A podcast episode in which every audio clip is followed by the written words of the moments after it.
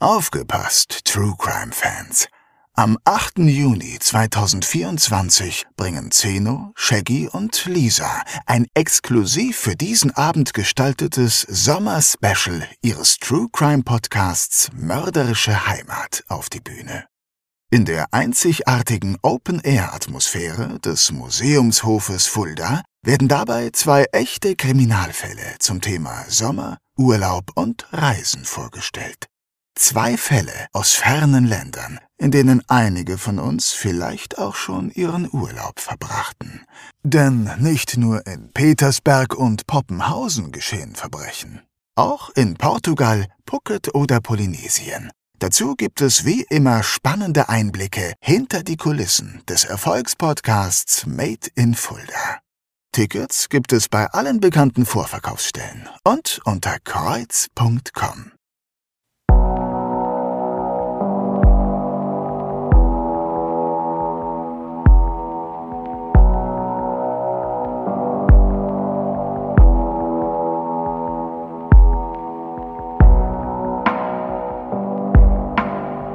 Mörderische Heimat. Der Kriminalpodcast mit echten Fällen aus Fulda, Osthessen und der Rhön wird Ihnen präsentiert von der Stadt Fulda und Rhönsprudel. Der Genuss reiner Natur aus den Tiefen des Biosphärenreservats.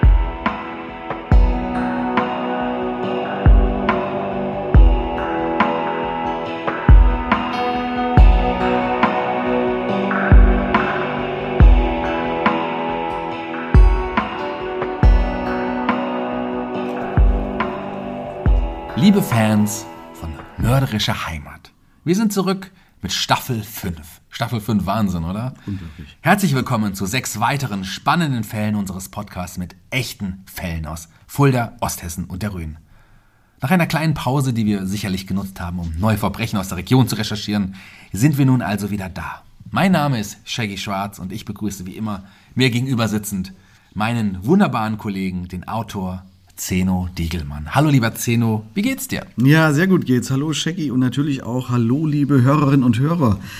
Ich weiß gar nicht, kann man eigentlich noch frohes neues Jahr wünschen? Wir haben uns ja dieses Jahr noch nicht gehört, aber im Februar ist das ein bisschen komisch, mit den Hörern jetzt noch frohes neues Jahr zu wünschen, oder? Ich mache trotzdem.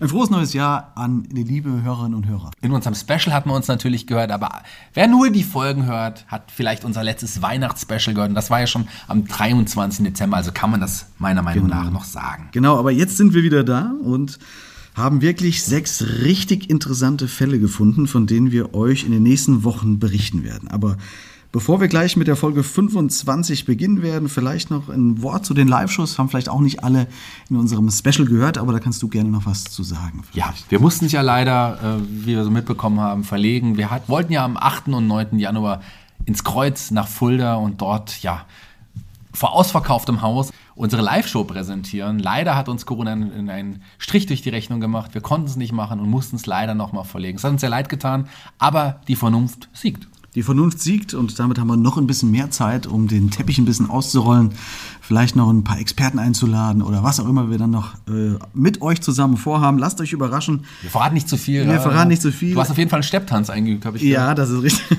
Und den Flickflack habe ich perfektioniert. Wir sehen uns auf jeden Fall Ende April bei den beiden Live-Shows dann von Mörderisch. 23 und 24. April, leider auch schon ausverkauft. Auf dem Schwarzmarkt gibt es vielleicht überteuerte Karten, wer weiß. Schauen wir mal. Ja, aber lass uns jetzt mal mit der neuen Staffel starten. Ich habe jedenfalls total große Lust darauf, von diesen Fällen zu berichten. Du hast ja schon erwähnt, es sind richtig spannende Verbrechen, von denen einige ja, bekannter sind und andere ja teilweise sogar in Vergessenheit geraten sind. Das stimmt. Äh, Der heutige Fall ist ein Fall, der vor fast 25 Jahren für großes Aufsehen gesorgt hat und sogar ein bisschen durch die, ja, auch durch die große Presse damals gegangen ist. Dennoch sind wir sicher, dass die meisten von euch nicht mehr alle Details dieses speziellen Verbrechens im Kopf haben. Ja, das ging uns ja, ganz genauso. Und Ja. deswegen haben wir uns diesen Fall ausgesucht, um mit euch Staffel 5 zu starten. Und jetzt wollen wir euch auch nicht länger auf die Folter spannen. Hier kommt unsere wunderbare Stimme mit den Informationen zur Folge 25. 15. Juni 1997. Seit einiger Zeit sind Karl H. und seine Ehefrau Renate H. nicht mehr im Dorf gesehen worden. Bekannte sorgen sich und schauen nach dem Rechten. Als sie das Haus betreten, finden sie die Leichen des Unternehmerpaares. Alles deutet zunächst auf einen Raubmord hin, doch die Ermittler haben bald schon einen grausigen Verdacht. Okay, wir haben es heute also mit einem Doppelmord zu tun. Ich würde sagen, wir starten nach dem altbewährten Muster hm. und schauen erstmal, wo wir uns denn genau befinden. Wo sind wir hier, Jackie? Ja, wir befinden uns in einer Gegend, in der wir schon des Öfteren unterwegs ja, waren. und zwar in der Nähe von Rothenburg an der Fulda. Also ein paar Kilometer nördlich von Bad Hersfeld in Meuschen. Das heißt, wir sind schon fast Richtung, ja, fast Richtung Melsung, Richtung Kassel mhm. unterwegs. Also Bebra, Bad Hersfeld, diese Ecke dort. Ganz genau, ja. Okay. Ja. Morschen hat ja, ungefähr dreieinhalbtausend Einwohner. Also auch keine große Gemeinde. Mhm. Man kennt sich und lebt jetzt nicht anonym nebeneinander her. Und das scheint ja hier auch ausschlaggebend zu sein, denn die Nachbarn oder Bekannte, besser gesagt, wundern mhm. sich, dass sie die Familie H seit ein paar Tagen nicht gesehen haben. Was wissen wir denn über die Familie H, also die Opfer? Ja, also sie haben ein Unternehmen für Kunststoffverarbeitung mit ca. 140 Mitarbeitern. Die Firma hat Herr H. von seinem Vater übernommen und mit seiner Frau weiter ausgebaut. Arbeitet sie auch mit im Unternehmen? Ja, sie führt die Verwaltung. Also es sind angesehene Leute. Ganz genau. Ja, okay. ja, und es ist Sonntagabend. Der Nachbar, der auch ein Verwandter der Familie ist, hat gerade Tatort geschaut. Mhm. Als ein weiterer Bekannter ihn fragt, ob er mal was von Karl H. gehört hatte. Und dieser verneint. Worauf der Bekannte Karl-Heinz M., heißt der und mhm. ist gleichzeitig Wehrführer im Dorf, sagt, dass er von der Polizei den Auftrag bekommen hat, dort mal nachzuschauen, weil sich auch niemand mehr auf Telefonate hingemeldet hat. Das heißt, äh, also hier äh, Wehrführer ist von der Feuerwehr. Genau, Feuerwehr. Und der Feuerwehrführer soll die Tür jetzt äh, aufbrechen oder zumindest irgendwie schauen, was da los ist. Ja, also zur Not auch die Tür aufbrechen, mhm. das stimmt. Er soll sich zumindest einen Überblick verschaffen und schauen, was da ja, möglicherweise passiert sein könnte. Mhm. Und nun gehen die beiden Männer dort zu dem Haus der Unternehmerfamilie. Und was sie dort erwartet, ist neben einer zerwühlten Wohnung, eines zerwühlten Hauses, ja sind es eben zwei Leichen, die hm, die beiden da ganz genau. nämlich Karl und Renate H. Das Szenario gleicht einer Hinrichtung, so sagen die beiden. Direkt neben der Haustür liegt Renate H. Die Polizei gibt an, dass die beiden Opfer am Boden liegend mit durchgeschnittener Kehle aufgefunden wurden und das Ganze, wie ich gerade schon sagte, ja, fast eine Hinrichtung gleicht. Ja, das LKA beginnt zusammen mit den Ortskräften sofort mit den Ermittlungen. Man sichert die Spuren und verschafft sich einen genauen Überblick über das ja, gesamte Anwesen. Eines fällt den Ermittlern dabei sofort auf. Das Haus ist sehr gut gesichert. Mhm. Es gibt Kameras und Alarmanlagen. Und es gibt auch keine Einbruchsspuren. Korrekt. Das deutet ja darauf hin, dass man den oder die Täter ins Haus gelassen haben muss. Ja, wobei es da auch Hinweise gibt. Also, denn Frau H. trägt nur T-Shirt und Unterhose. Mhm. Falls sie also dem Täter geöffnet hat, hätte sie sich doch wahrscheinlich noch was übergezogen. Stimmt, ja. davon, davon ist mal auszugehen, ja. Mhm. Also gehen die Ermittler davon aus, dass die Opfer ihren späteren Mörder gut kannten. Und jetzt stellt man sich die Frage, wer das sein könnte und wer ja, ein Motiv haben könnte. Und die beiden haben zwei Kinder. Genau. Sie haben im Alter von Mitte 30 beschlossen, zwei, zwei Kinder zu adoptieren, da sie keine eigenen Kinder bekommen können. Mhm. Das machen sie einerseits, um ihren, ja, um ihren Kinderwunsch nachzukommen und andererseits, damit es auch einen Nachfolger für ihre Firma gibt. Ines und Julia, zwei Mädchen. Und wie alt sind die beiden damals? Julia ist damals 16 und ihre Schwester Ines 20 Jahre alt. Sie lebt aber nicht mehr im Elternhaus. Sie ist vor zwei Jahren ausgezogen. Und natürlich muss die Polizei in allen Richtungen ermitteln, denn natürlich haben in solchen Fällen oftmals auch die Angehörigen ein Motiv, ja. weil sie eben diejenigen sind, die erben, also die davon finanziell oftmals profitieren. Und hm. hier gibt es ja einiges zu erben. Es ist ein Unternehmer-Ehe. Ganz genau so ist es. Zumal es den verwandten Nachbarn auch verdächtig vorkommt, wie sich Ines nun benimmt. Nämlich, wie verhält sie sich? Sie scheint sehr ruhig und gelassen auf die Nachricht zu reagieren. Okay. Vielleicht ja. sollte man aber erwähnen, dass Ines eigentlich kaum noch Kontakt zu ihrer Familie hält. Sie kommt nur noch vorbei, wenn sie mal wieder Geld braucht. Und hier kann man ermitteln, dass sie am Donnerstag vor der Tat ebenfalls wieder vor Ort war. Und da gab es wohl Streit. Und worüber hat man gestritten? Kann man das ermitteln, was da? Ja, also Ines mhm. wollte Sparbücher ausbezahlt bekommen und ihre Mutter weigert sich. Worauf Ines mit einer Klage droht. Und ihre Mutter sagt daraufhin ihrem Rechtsberater, mit dem sie kurz darauf ähm, sich bespricht, dass sie mit Ines nun fertig sei. Also, dass sie nichts mehr mit ihr zu tun Ganz genau. auf Deutsch gesagt. Ja, genau. genau. Das heißt, wir haben nun also einen Streit. Ja. Könnte ja sein, dass das auch ein Auslöser war, um einen Plan zu verfassen, Klar. wie sie nun doch noch an die Sparbücher und das Geld kommen kann. Hm, mehr sogar. Also vielleicht war das schon lange geplant und nun war das der letzte Ausweg, um sich sein Geld zu sichern, bevor sie enterbt wird. Wir haben also jetzt eine Verdächtige. Ganz genau. Wird sie auch von der Polizei so eingeschätzt? Allerdings. Und man verhört sie zusammen mit ihrem Freund Kai noch am gleichen Abend. Und dieser Kai macht eine interessante Aussage. Er gibt den Ermittlern den Hinweis, dass es mit der Firma wohl Probleme mit der Russenmafia gab. Der Russen. Man solle sich da mal in diesen Kreisen umhören, sagt er. Aber wir haben ja immer noch das Motiv für Ines. Ja. Wird genau. denn wenigstens überprüft, ob sie die überhaupt die Möglichkeit der Tat gehabt hätte, also alibimäßig? Genau, also die beiden haben ein Alibi. Sie waren auf einem Wochenendausflug in Bayern. Aber irgendwas kommt den Ermittlern dennoch komisch vor. Okay, nämlich, was ist das? Naja, also die beiden sind am Freitag mit dem Auto losgefahren. Allerdings nicht mit dem Kia von Kai, sondern mit einem 5er BMW, den sie sich gemietet haben. Naja, das, naja gut, das mache ich aber auch. Ich, ich habe äh, auch nur so ein kleines Stadtauto und wenn ich weitere Strecken fahre, dann miete ich mir dann ein größeres Auto. Also das ist. Das macht dich dann natürlich auch verdächtig. Wie bitte? Nein, Nein, äh, Quatsch, Quatsch. Nein, du hast recht, aber Kai wirkt insgesamt immer sehr angeberisch und, und protzt gerne damit, dass er so reiche Schwiegereltern ins B hat.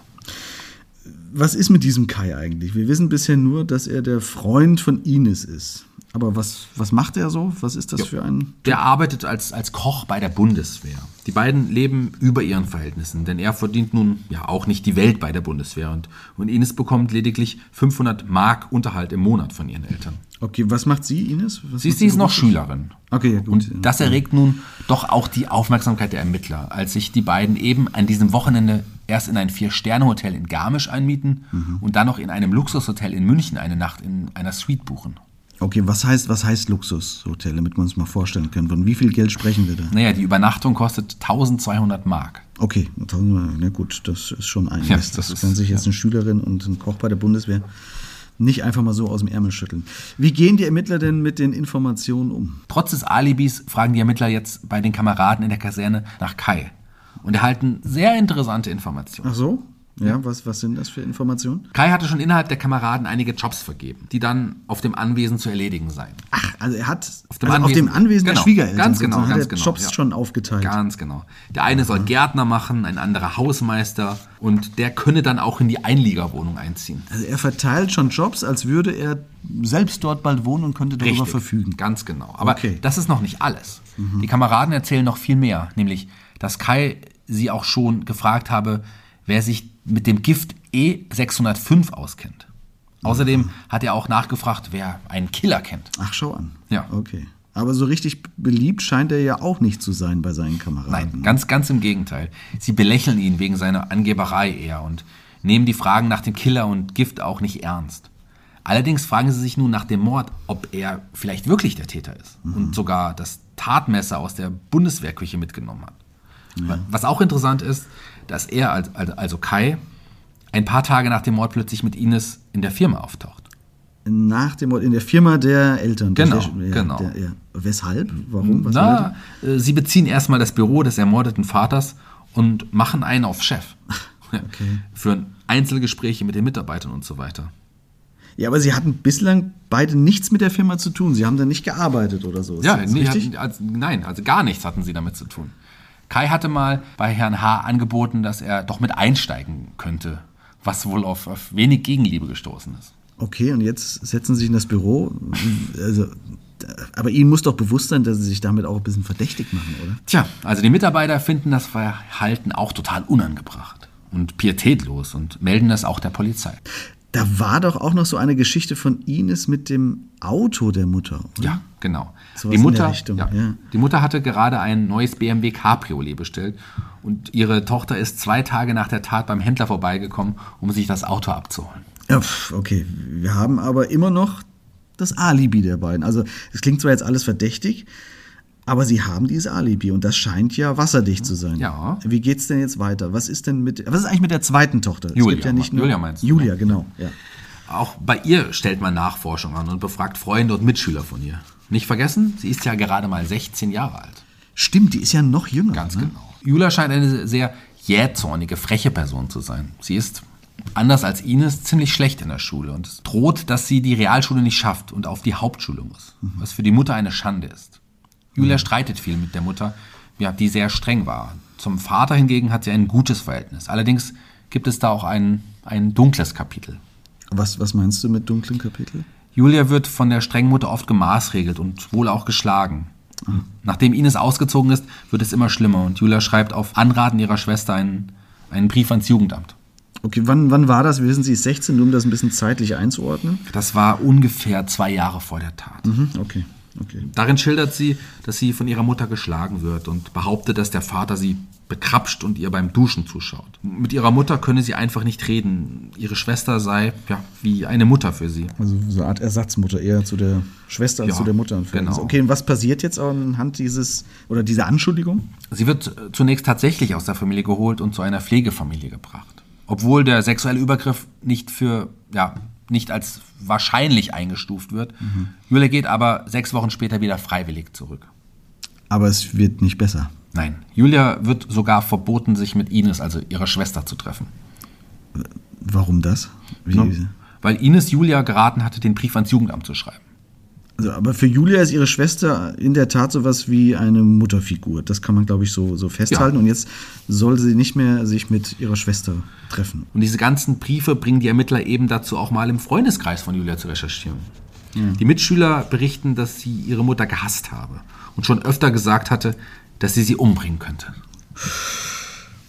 Ja, wobei ich da auch dazwischen krätschen muss. Also die, die ist 16 und gerade in der Pubertät kann man oft mit den Eltern nichts anfangen. Ja. auch die Aussage, die, die, die könnte ich umbringen, muss man da nicht unbedingt gleich als reale Mordandrohung sehen. Also das, das weißt du, was ich meine? Klar, ja. Also sowas wie, oh, die kann ich umbringen oder sowas, inwieweit das dann auch tatsächlich unterfüttert ist mit äh, tatsächlichem Gedankengut, das, das weiß ich jetzt nicht. Das stimmt schon, was du sagst, klar. Aber wie würdest du es finden, wenn sie einer Freundin erzählt hat, dass sie den Eltern auch schon Gift in den Kuchen getan hätte, aber dieses nicht gewirkt hatte? Wow, okay, na gut, dann äh, würde sich meine Kuchenlust erstens mal deutlich reduzieren.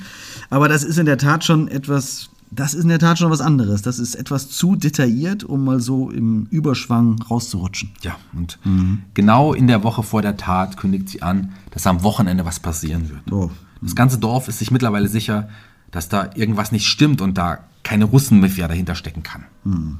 Man geht eher davon aus, dass die beiden Mädchen ja wohl irgendwas damit zu tun haben. Aber es gibt ja dieses Alibi. Das, das scheint ja, wie gesagt, immer noch wasserdicht zu sein, dass die beiden eben Ja. in München waren. Genau, also die äh, Schwe ältere Schwester und Kai. ja, genau. Die Polizisten gehen aber auch das immer wieder durch. Wir können das ja auch nochmal durchgehen. Ja, okay, mach mal. Also um 16 Uhr am Sonntag kommen Ines und Kai zurück. Um 16.30 Uhr mit Julia im McDonalds. Im Anschluss sind sie dann gemeinsam um 18 Uhr in einem Lokalen namens Zur Krone. Okay. Alle Anwesenden können die drei identifizieren. Okay, das heißt, Julia, Ines und Kai sind zusammen in dieser Kneipe. Zur Krone, genau, 18 Uhr. Um 19 Uhr treffen die drei im Krankenhaus ein. Im Krankenhaus? Warum das? Julia hatte im Lokal über heftige Bauchschmerzen geklagt. Ähm, die Ärzte untersuchen sie mit Verdacht auf Blinddarmentzündung. Und um 20.15 Uhr ruft Ines dann vom Krankenhaus bei den Eltern zu Hause an, aber niemand geht ans Telefon. Also rufen sie eine Nachbarin an, die ans Tor des Grundstückes geht, aber ebenfalls nicht geöffnet bekommt. Ja, und dann rufen sie die Polizei an. Das heißt, sie sind dann selbst später auch mit am Tatort, als die Leichen gefunden werden. Ja, ich weiß nicht genau, wann sie dort ankommen, aber sie sind definitiv dann später auch vor Ort. Ja, das stimmt. Okay, und wie verhalten sie sich da? Bei Ines ist auffällig, dass sie fast jedem unaufgefordert von dem gesamten Tagesablauf erzählt. Also genau das, was du auch gerade. Genau, mit Uhrzeiten und allem, was dazugehört, also unaufgefordert. Okay, also der Nachbar, was anscheinend auch ein Verwandter ist der Familie, Mhm. und dieser Feuerwehrmann sind aber doch erst nach dem Tatort dorthin gegangen, also nach dem Tatort, nach dem Fernsehtatort dorthin Ja, gegangen, genau. um alles zu überprüfen. Hätten sie nicht vielleicht dann doch Zeit genug gehabt, diese drei? Nein, die Polizei fährt mit der Stoppuhr alles ab und man muss zugeben, dass die Zeit nicht reicht, um einen Doppelmord zu begehen. Das Mhm. Alibi bleibt weiterhin vorhanden. Okay, also diese ganze Schilderung, du, was du gerade durchgegangen bist vom Zeitfenster, Ja. passt jetzt nicht dazu, dass die das wirklich gemacht haben können, obwohl sie sich ein bisschen seltsam verhalten. Ganz genau. Dann lass uns doch kurz nochmal die Motive zusammenfassen. Julia will zu Hause raus, weil sie mit der Mutter im Streit liegt und von ihr angeblich geschlagen wird. Der Vater ist ebenso angeblich sexuell übergriffig, wobei das nie bewiesen werden kann und auch nur eine Anschuldigung darstellen könnte, wovon sogar die meisten ausgehen. Ja. So, äh, sie gibt das vielleicht auch nur an, um das Jugendamt zu überzeugen, dass sie dort gerne raus will. Und Genau. Raus muss, sagen wir es mal so. Ja. Zumal von verschiedenen Seiten immer berichtet wird, dass sie zu ihrem Vater ein gutes, inniges Verhältnis hatte. Anders als zu der Mutter. Okay. Ines hingegen war die Tochter, bei der alles ganz gut verlief in der Schule. Also, aber sie hat Geldsorgen. Mhm. Ganz genau. Und liegt ebenfalls im Streit mit ihren Eltern. Und nun sogar so schlimm, dass ihre Mutter damit droht, sie zu enterben. So ist es. Ja. Die Mutter übt immer Druck auf ihre Töchter aus, sei es durch körperliche Züchtigung oder durch das ja, Druckmittel Geld. Okay, aber die Eltern wollten ja ursprünglich, um sich auch nochmal daran erinnern zu können, wollten ursprünglich auch mal, dass die Töchter die Firma ja weiterführen in ihrem Sinne. Ganz genau. Und Ines überlegt sogar eine Lehre als Werkzeugmacherin anzufangen und, ja, und dann den, in den Betrieb einzusteigen. Und warum hat sie das dann noch nicht gemacht? Ja, weil sie dann halt Kai kennengelernt hatte. Ja, okay. Hm. Ja gut, okay, wir müssen mal weiterkommen. Es ist ja noch kein Haftbefehl gegen irgendjemand ausgestellt worden, ganz im Gegenteil. Ich denke, allen ist klar, dass die drei irgendwie so ein bisschen Dreck am Stecken haben. Julia, bisschen, Ines und Kai. Aber sie haben ein Alibi. Sie haben ein Alibi. Man lädt sie aber schließlich alle drei zur Vernehmung ein. Sie werden getrennt voneinander befragt. Ines und Kai bleiben bei ihrer These der Russenmafia. Und Julia findet nun noch einen ominösen Fremden, der ihre Mutter und sie am Abend vor der Tat verfolgt haben soll. Okay, aber es ist jetzt so, irgendwann verplappert sie sich doch. Ja. Und zwar gar nicht im eigentlichen Verhör, sondern in einer Vernehmungspause.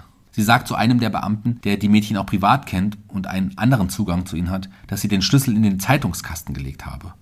Worauf der Ermittler nachfragt, warum sie denn den Schlüssel dort hingelegt habe. Darauf sagt sie, ich zitiere, weil ich den Auftrag von Ines und Kai hatte, damit das passieren konnte, was dann am Sonntag passierte. So, Ja. jetzt kommt nämlich Bewegung in die Sache. Ja. Denn bald darauf klappt auch Ines ein und endlich kommt man langsam dahinter, wie die drei das angestellt haben könnten. Die Fahrt nach Bayern war von Anfang an als Alibi-Fahrt Genau. geplant. Allerdings war die Tat anders angedacht gewesen, um es mal so zu sagen. Ja, man hatte einen Killer angeheuert, der mit einem Gewehr auf dem Garagendach Position bezieht und die Eltern erschießen soll. Ach Gott. Und zwar schon am Samstag. Die Mutter ist mit Julia noch auf einer Hochzeit und der Täter bricht die Aktion ab.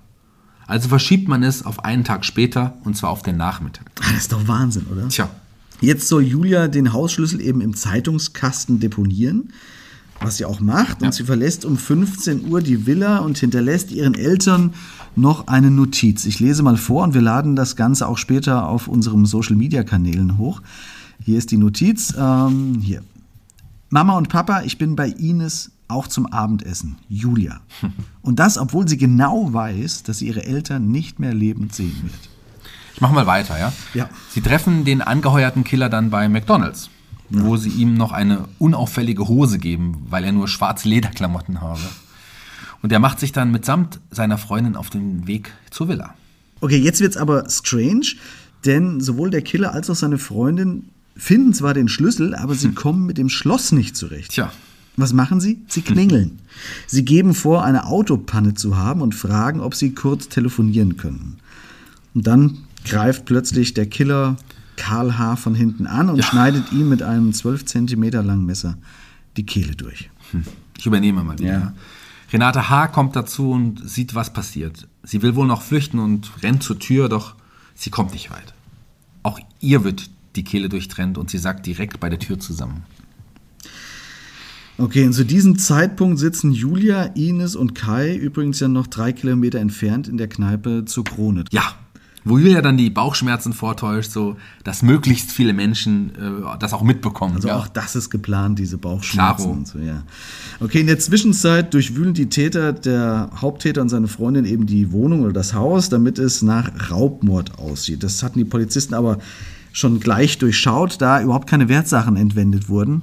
Lediglich ein, ein wenig Bargeld von 4000 Mark, also wenig ist hier relativ, aber in dem Haus gab es noch weitaus mehr und das wäre genau, irgendwelchen Raubmördern sicherlich aufgefallen und da wäre mehr verschwunden und Vollkommen mehr Bargeld richtig, und ja. alles. Ja. Julia wird zur gleichen Zeit stationär in der Klinik aufgenommen, während Ines und Kai in einem Raucherzimmer auf den Anruf der Killer warten. Und der kommt schließlich auch. Es habe geklappt, aber es habe eine Riesensauerei gegeben, so der Täter am Telefon. Endlich hat die Polizei also alles, was sie brauchen und man erlässt Haftbefehl. Aber die eigentlichen Killer fehlen ja noch. Das stimmt. Man, man, man geht davon aus, dass es sich um eine Freundin von Ines namens Diana handeln kann. Denn deren Nummer hatte sie am Tattag mehrmals gewählt. Ebenfalls adoptiert wie Ines und ist gerade mal 18 Jahre alt.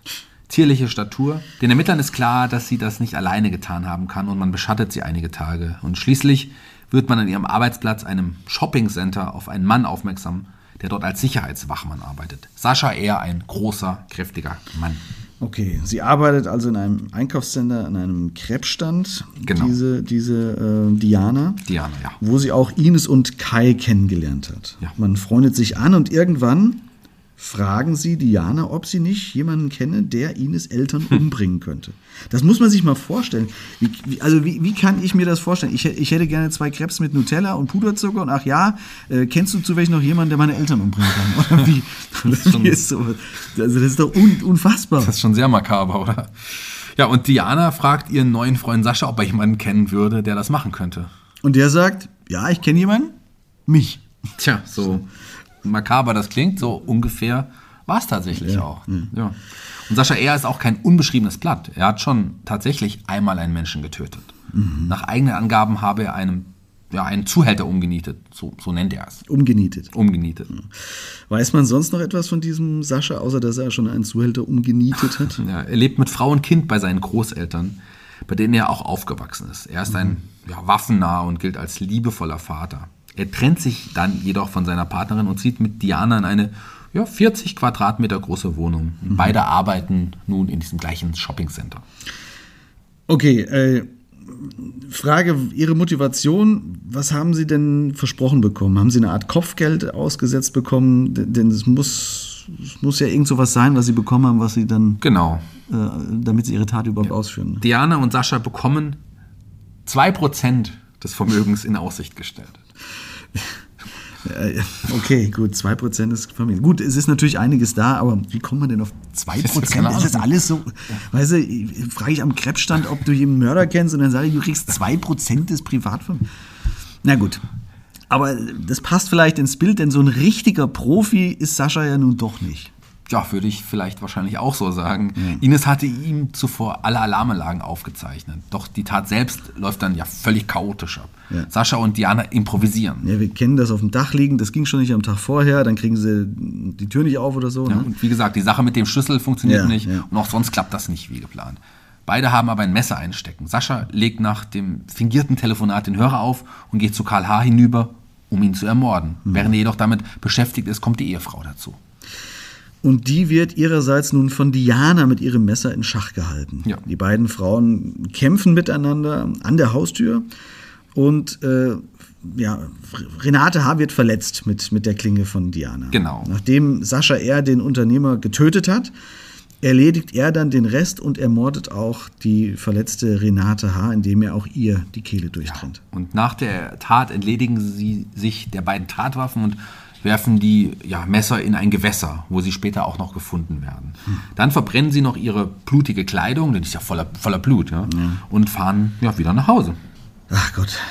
Also haben sie auch Ersatzkleidung wahrscheinlich alles mit oder sind sie dann auch noch so naiv und sind dann Das- das- nackt nach Hause gefahren? Man weiß es nicht. Aber auch hier noch ein makaberes Detail, was wir äh, nicht verschweigen wollen. Denn sie fahren nach Hause und schauen sich in aller Ruhe den Tatort im ersten an. Ja, haben, haben wir ja schon gehört. Ja, Tat- der lief ja. Ne? Der lief ja. Tag. Einschaltquoten ging in die Höhe an diesem Abend anscheinend. Es ist wirklich eine sehr spezielle Tat von ja, fünf jungen Menschen, die an Grausamkeit und, und Gefühlskälte kaum zu überbieten sind. Wir hatten ja bereits schon einmal in einer vorigen Folge erwähnt, dass das Auffinden einer Leiche ja auch für diejenigen, die die Leichen finden, Ja. ähm, traumatische Erlebnisse sind, die einen ein Leben lang begleiten. Genau so ist es. Und deswegen wollen wir heute das umsetzen, was wir ebenfalls schon mal in einer vorherigen Folge angekündigt hatten. Wir wollen nämlich mit jemandem sprechen, der sich mit solchen Situationen auskennt, auch aus professioneller Sicht und uns mal einen Einblick verschaffen kann, was das mit Menschen macht und welche Hilfe es dann gibt. Ich habe mich mit Gerrit Hosenfeld getroffen und was er genau macht, das erfahren wir jetzt. Nachgehakt. Die Expertenmeinung. Mit freundlicher Unterstützung von HWK. Ihr unabhängiger Versicherungsmakler für individuell zugeschnittene Versicherungslösungen. Das gilt für Privatpersonen und Familien ebenso wie für Freiberufler, Selbstständige und Unternehmen. HWK. Ihr Versicherungsmakler in Fulda und Schwalmstadt.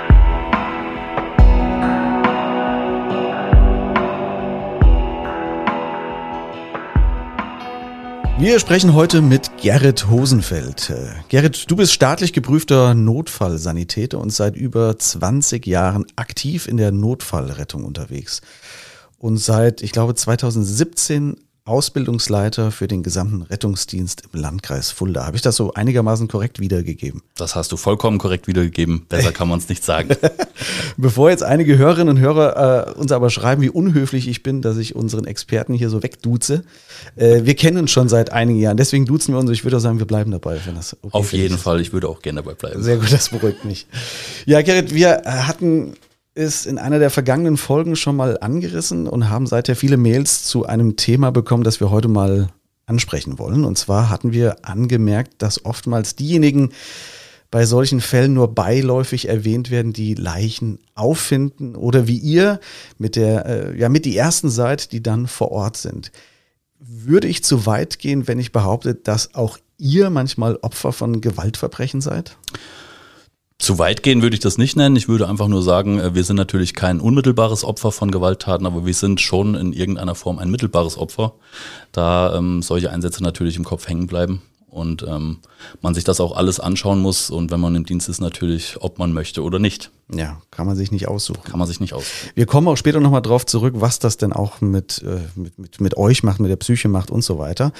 Äh, ich würde noch kurz auf unseren heutigen Fall angehen. In unserem heutigen Fall haben Nachbarn, die übrigens beide bei der Feuerwehr sind oder, oder waren, ich weiß nicht, ob sie es heute noch sind, die Leichen äh, des Opfer-Ehepaars gefunden. Es muss also ein ganz furchtbares Bild gewesen sein, was sich den beiden Männern da gezeigt hat. Wahrscheinlich haben die dann einen Notruf abgegeben und dann kommt Polizei und wahrscheinlich auch Kollegen von dir, weil die Finder der Leichen ja nicht wissen, ob doch noch jemand lebt. Also ich denke mal, da wird automatisch wahrscheinlich in äh, Sanitäter oder irgendwas Notfalldienst angerufen. Wie können wir uns so einen klassischen Anruf vorstellen, mit dem ihr zu einem Tatort gerufen werdet? Habt ihr sofort und gleich die Info, dass es sich um ein Gewaltverbrechen handelt? Welche Gedanken hat man dabei? Also wie, wie ist so der normale Ablauf? Also zunächst erstmal gehen ja die Anrufe nicht bei uns direkt ein, sondern erstmal über die zentrale Leitstelle. Und in dem Fall, wo man äh, jemanden findet, der tot ist, äh, würden die ähm, Personen, die diesen äh, Menschen finden, vermutlich zunächst die 110 wählen, die Polizei anrufen oder eben die 112, da kämen sie bei äh, Feuerwehr und Rettungsdienstleitstelle raus, also bei unserer Leitstelle, die mhm. für den Rettungsdienst zuständig ist. Und diese Leitstelle wiederum hat einen Alarmierungsstichwortkatalog und nach diesem Katalog wird alarmiert und wenn man eine bewusstlose Person findet, ist das in der Regel so, dass ein Rettungswagen und auch ein Notarzt an diese Einsatzstelle entsendet werden. Genau, weil man muss davon ausgehen, dass die meisten, die Leichen auffinden oder zumindest Personen auffinden, die nicht ansprechbar sind, ja nicht entscheiden können, ob diese Person wirklich tot ist oder nicht. Also von daher geht man wahrscheinlich zum Großteil der Einsätze davon aus, dass man sicherheitshalber auf jeden Fall dann nochmal einen Experten losschickt, der dann nochmal nachschaut, oder? Das muss so sein. Also selbst die Polizei selbst kann den Tod nicht feststellen. Das muss in Deutschland ein Arzt machen. Es sei denn, es sind mit dem Leben unvereinbare Verletzungen vorhanden, also Sprich, ähm, der Patient ist ausgeblutet oder der Kopf ist vom Körper getrennt zum Beispiel. Das ist ja, ja was, okay. da weiß jeder, dieser Mensch ist tot. Ähm, und ähm, dann kommt eben ansonsten ein Notarzt ähm, und muss den Tod des Patienten eben feststellen. Mhm. Ich würde gerne noch kurz bei unserem Fall bleiben. Wer kümmert sich denn dann um die Auffinder der Leichen? Also das ist ja, wie gesagt, ein Thema, was oftmals zu kurz kommt. Äh, jetzt waren es eben die Nachbarn. Äh, seit ich sage jetzt mal im weitesten Sinne, ihr das oder die Polizei und, und, und, wie geht so ein Kümmern? Also was findet da statt? Also da wird ja nicht nur auf die Schulter geklopft und äh, gesagt, ja, äh, vielen Dank fürs Auffinden und Anrufen, tschüss, schönen Tag noch. Oder wie funktioniert das? Was passiert da? Also in der Anfangsphase sind das natürlich vermutlich die Einsatzkräfte vor Ort. Ähm, das habe ich selbst öfter erlebt. Ähm, man muss sich natürlich in der Anfangsphase auch um die Angehörigen oder die Auffinder der Leiche kümmern. Allerdings ist unsere primäre Aufgabe erstmal, ähm, den Patienten zu versorgen und überhaupt erstmal festzustellen, was mit dem Patienten ist. Wie du das eben so schön gesagt hast. Wir wissen ja auch nicht direkt, dass ja. der tot ist, sondern müssen zumindest erstmal an dem Patienten arbeiten. Es sei denn, es sind eben diese Verletzungen, die nicht mit dem Leben vereinbar sind. Ja. Ähm, der weitere Schritt ist, dass wir dann natürlich ähm, zusammen mit der Polizei zum Beispiel dafür sorgen, dass irgendjemand da ist, der sich zumindest um direkte Angehörige kümmert. Das kann ein Nachbar sein oder andere Verwandtschaft, mhm. die wir dazu holen. Ähm, und wir haben aber auch gerade hier bei unserem Landkreis Fulda ein System ähm, seit einigen Jahren, das nennt sich PSNV. Okay. Das ist die äh, psychosoziale Notfallvorsorge. Ähm, oder Versorgung, PSNV, und ähm, die können wir alarmieren. Die haben also eine Rufbereitschaft 24 Stunden, sieben Tage die Woche und haben einen Vordergrund- und einen Hintergrunddienst und die können wir in so einem Fall hinzuziehen, um dann eben eine psychosoziale Notfallversorgung dieser Angehörigen oder Beteiligten zu machen. Okay, also das gibt's mittlerweile, gibt's aber noch nicht so lange, sagst du, ne? Nö, also wir haben das hier bei uns eingeführt ähm, vor fünf Jahren äh, über den Landkreis. Es gab es vorher auch schon, dann nannte sich das Kriseninterventionsteams. Das wurde dann von den Hilfsorganisationen gestellt. Das war aber so organisiert, wie es jetzt ist, noch nicht. Also jetzt ist es so organisiert, dass mhm. es wirklich einen Dienstplan gibt, der an 365 Tagen im Jahr greift. Das ist super, dass es das gibt für diese, ich sage jetzt mal, Angehörigen oder eben die Auffinder oder Auffinderin, wie ich es gerne nenne, von Leichen. Aber was ist denn mit euch? Ihr seid ja natürlich professionell ausgebildet. Ihr seid auch so wahrscheinlich viele extreme Szenarien durch Unfälle und ähnliches gewohnt. Aber auch ihr könnt das ja nicht ausblenden, diese Bilder. Oder ist das für euch erstmal kein großer Unterschied, ob ihr ein Opfer eines Unfalls oder eines Gewaltverbrechens antrefft? Ähm, zunächst ist das rein arbeitstechnisch gesehen erstmal kein Unterschied, weil wir uns ja auf die Sache fokussieren. Das heißt, ähm, für mich spielt es erstmal nur eine untergeordnete Rolle, warum der jetzt blutet, sondern ich muss erstmal diese Blutung stoppen und diese Blutung versorgen zum Beispiel. Mhm. Ne? Also mhm. da spielt es jetzt keine Rolle, was da vorher passiert ist. Für uns selbst gibt es natürlich auch diese PSNV-Teams zur Nachsorge, sage ich mal. Okay. Also es gibt ähm, zum einen für Beteiligte und Angehörige, aber wir haben auch speziell ausgebildete äh, Kräfte für Einsatzkräfte ähm, nennt sich dann PSNVE und auch das wird bei uns hier im Landkreis ähm, angeboten und ähm, funktioniert auch sehr gut. So gut, dass wir auch äh, zum Beispiel über unsere Grenzen hinaus in andere Landkreise schon gefahren sind oder gerufen wurden, um eben dort eine Nachsorge zu machen. Kann ich mich zum Beispiel daran erinnern an diese Amokfahrt in Trier 2020. Oh ja. Hast du mhm. vielleicht noch im Kopf, wo ja, der da ja. über den Marktplatz gefahren ist. Da gab es ja. ja. damals ähm, fünf Tote, darunter war auch ein neunwöchiges Baby. Und da wurde für die Einsatzkräfte im Nachhinein unser PSNV-Team von Fulda eben angefordert und die sind dann dort auch hingefahren. Ach, tatsächlich. Und, mhm. und warum gerade ihr? Also war das bekannt dafür, dass ihr besonders gut seid oder weil ihr einer der wenigen Anbieter seid, die das überhaupt äh, ermöglichen? Also warum, wie das direkt auf uns gekommen ist, äh, ähm, kann ich dir im Nachhinein gar nicht sagen, weil ich da selbst nicht involviert war. Mhm. Aber A sind wir einer der wenigen, die das wirklich so ähm, aufgestellt haben, dass wir immer erreichbar sind, dass wir auch einen Vorder- und einen Hintergrunddienst haben. Also wir haben auch eine Rückfallebene. Und äh, zum anderen äh, entsteht sowas natürlich auch mal durch private Kontakte von Hilfsorganisationen. Äh, mhm. Mensch, habt ihr nicht sowas? Können wir das vielleicht auch mal irgendwie uns jetzt für diesen Fall ausborgen? Und dann werden Kontakte hergestellt und ruckzuck geht es dann los. Und natürlich hilft man dann auch dort. Ah, okay, verstehe. Ja, zu Trier habe ich tatsächlich so einen persönlichen Bezug, weil ich da studiert habe und ich kenne die Örtlichkeiten dementsprechend auch. Und wir haben uns im Vorgespräch gerade schon drüber unterhalten, äh, so manche Bilder prägen sich ein. Deswegen komme ich jetzt gerade mit diesem Trier-Ansatz dazu, weil da waren natürlich sofort Bilder da, die auch mir wieder abgerufen wurden, weil ich dort selbst äh, gegessen habe und einkaufen war und so weiter früher. Und solche Bilder kann man ja nicht wirklich ausblenden. Du hattest vorhin auch eine Geschichte erzählt, ich weiß nicht, ob du die nochmal erzählen möchtest, wie das so ist, dass man sich auch versucht davor zu schützen vor manchen Bildern und sich manche Dinge gar nicht anschauen möchte unbedingt. Mhm. Also man kann sich vorstellen, dass man in so einem Rettungsdienstleben oder in so einer Rettungsdienstkarriere einiges sieht und auch einiges ähm, wegstecken muss. Das ist einfach so, das kann man auch nicht wegreden. Aber einiges wird normal. Ich sag mal so, ich kenne jetzt keinen Rettungsdienstler, für den ein Herzinfarkt oder ein Schlaganfall noch irgendeine besondere Herausforderung herstellt. Das sind äh, tatsächlich äh, Gesellschaftskrankheiten, die immer wieder kommen und dann sind auch die Abläufe relativ gleich. Wahrscheinlich auch gut, dass der dann so gewisse Ruhe ausstrahlt und Natürlich. nicht auch noch aufgeregt ist und den Patienten dann in dem Fall noch ein bisschen, ja. noch ein bisschen mehr in seinen Wahnsinn hineintreibt. Nee, nee, eben. Ja. Also beruhigen ist natürlich auch eine ja, Sache, die dazugehört, aber die medizinische Versorgung von einem Herzinfarkt, sag ich mal, die sollte jeder Rettungsdienstler auch nachts, wenn ich den um drei Uhr mit einem Fingerschnippen weg ist, sollte der die auch äh, beherrschen. Ja. Ähm, ist es dann ein Gewaltverbrechen oder auch, ähm, sag ich mal, ein, ein Opfer, äh, zum Beispiel ein Kind? Mhm. Äh, ist jetzt so ein bisschen klischeehaft, weil jeder sofort sagt, oh, Kindereinsätze und so. Ja, es ist auch so, ein Kindereinsatz ist nichts, was jeden Tag passiert. Mhm. Eben entgegen eines Herzinfarkts, das ja. haben wir wirklich fast jeden Tag. Äh, ein äh, Kindereinsatz oder, oder ein Notfalleinsatz mit Kindern ist was Außergewöhnliches und das ist auch nicht so präsent eben in den Abläufen wie, wie alles andere. Und das Beispiel, was du vorhin genannt hast, das hat mich persönlich betroffen, weil wir da im letzten Jahr ein ähm, vermisstes Mädchen gesucht haben, ähm, was äh, weggelaufen war, ein kleines Mädchen.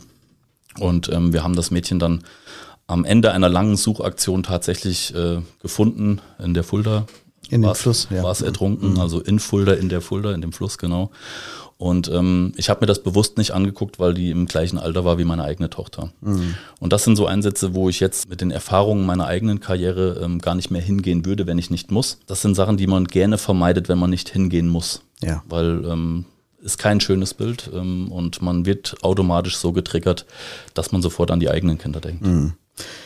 Wahrscheinlich ist es ja auch so, dass im Verlauf einer Karriere jeder solche Bilder irgendwann früher oder später sehen muss und sich denen stellen muss, könnte ich mir vorstellen. Also ja, lässt sich gar nicht irgendwie ausschließen, dass nicht irgendwie sowas hängen bleibt auch. Und jeder nimmt auch sowas mit nach Hause. Ne? Und du sagtest auch, das fand ich ganz bezeichnend, dass wahrscheinlich jeder Kollege irgendwann an den Punkt kommt, wo er sagt, ich möchte das nicht mehr. Also ich weiß nicht, wie die Rate ist von denjenigen, die vorzeitig kündigen vor der Rente, aber ist vielleicht auch interessant mal zu erfahren, dass da wahrscheinlich jeder an den Punkt mal kommt, um zu überlegen, will ich das noch zumindest. Es ist auch statistisch bewiesen, dass ähm, Menschen, die im Rettungsdienst arbeiten, das sind die wenigsten, die auch in diesem Beruf in Rente gehen. Also mhm. es sind viele, die sich irgendwann meistens so zwischen dem 40. und 50. Lebensjahr, wo man noch kann, sich nochmal umorientieren. Ähm, ich habe mich übrigens auch kurz vor dem 40. Lebensjahr selbst umorientiert und bin aus dem aktiven Einsatzdienst raus.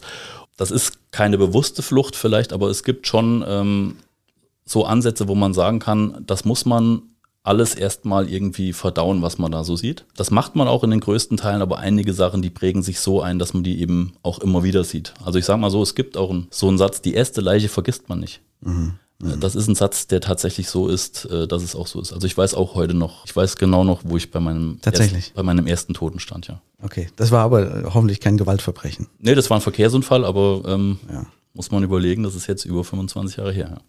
Äh, zum Thema Gewaltverbrechen, weil da dreht sich ja unser Podcast im weitesten drum. Es ist ja durchaus auch denkbar, oft verletzlich ja auch ein Täter, wenn irgendwo hinkommt. Das heißt, das Opfer ist vielleicht tot oder sowas. Und der Täter ist aber im Leben, hat sich selbst verletzt mit dem Messer, ob mit Absicht oder als Kollateralschaden. Wie geht man mit solch einer Person um? Sie ist ja für dich als Notfallsanitäter in diesem Moment ja jemand, der Hilfe benötigt. Er ist ja nicht nur ein Täter, sondern er ist in dem Moment ein Opfer für dich. Genau. Ja. Das ist aber generell so. Also da äh, ist, glaube ich, jeder meiner Kolleginnen und Kollegen so professionell, dass ähm, da die Arbeit im Vordergrund steht.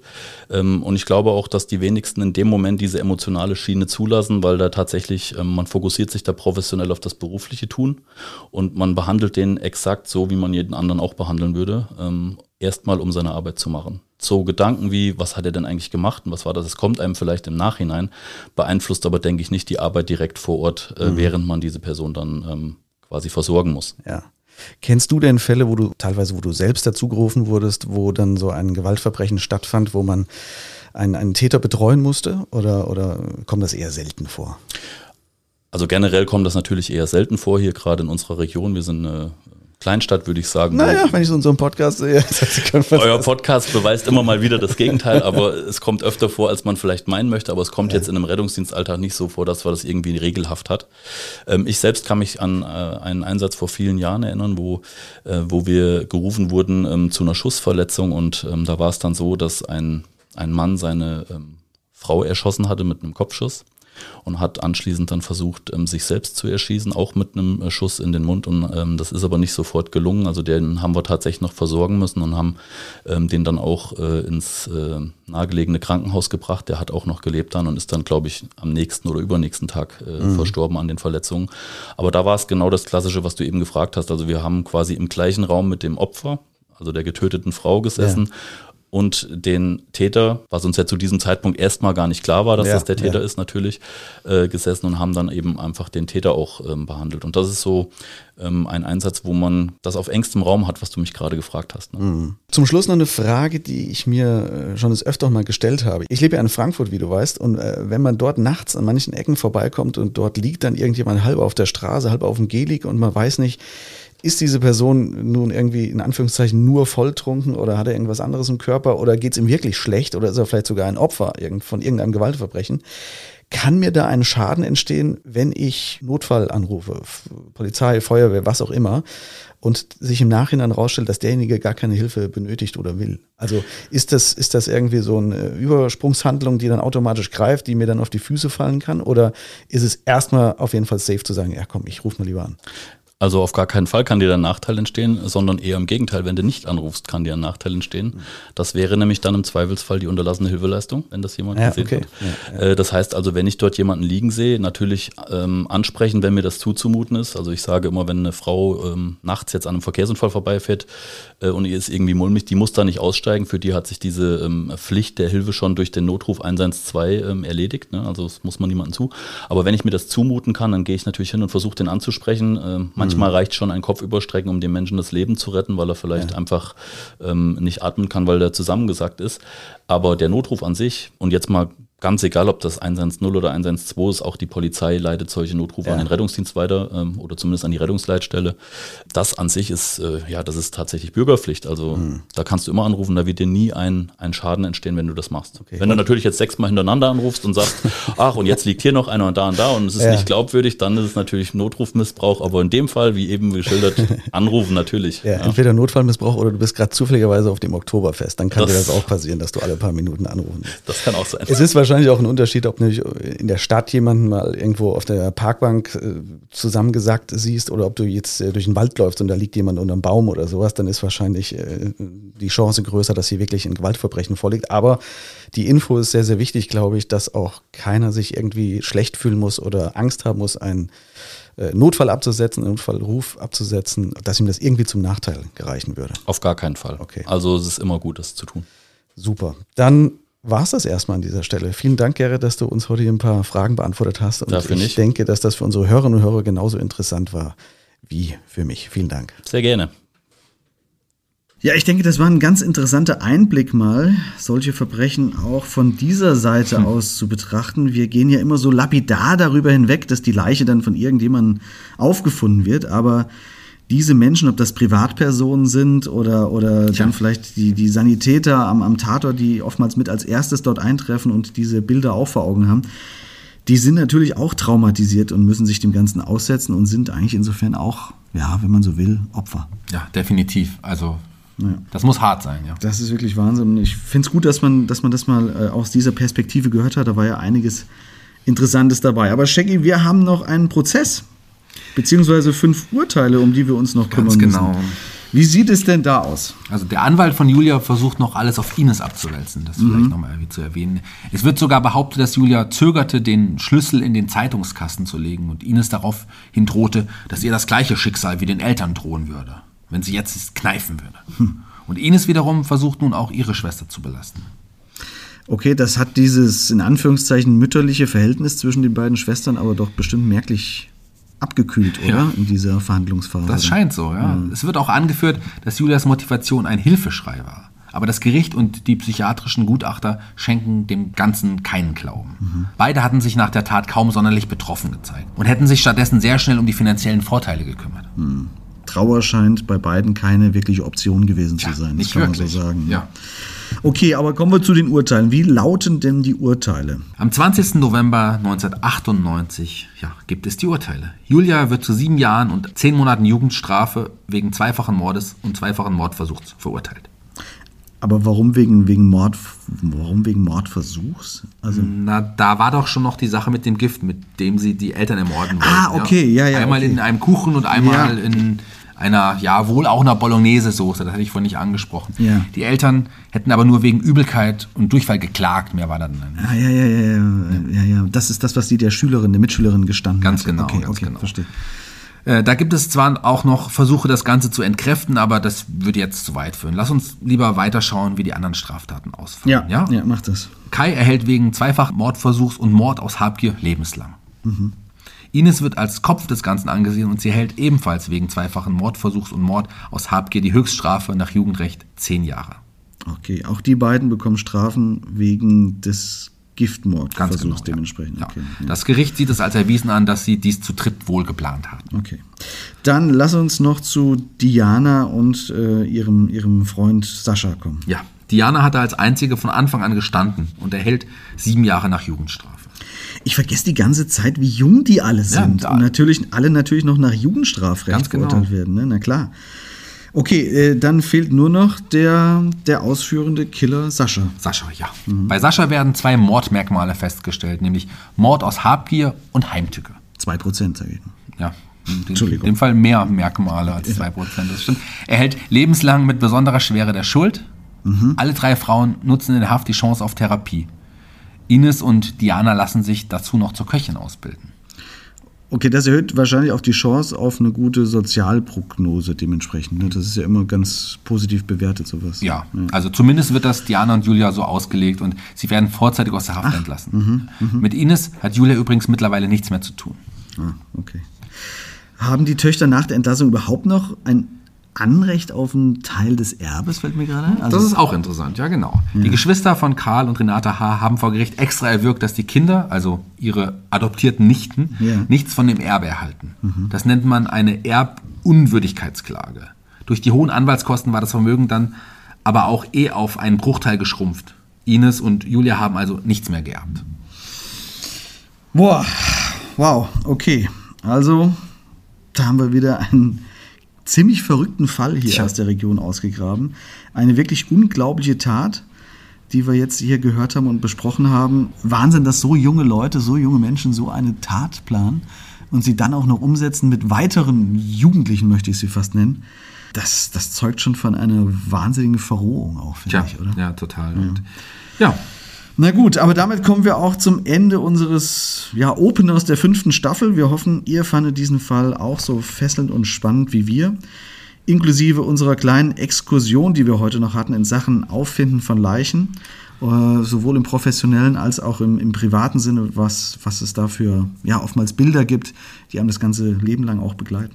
Ja, und nach der ersten Folge heißt es, bald kommt die nächste Folge der aktuellen Staffel. In 14 Tagen sind wir wieder für euch da mit Folge 26. Wir freuen uns drauf, wenn es wieder heißt Mörderische Heimat.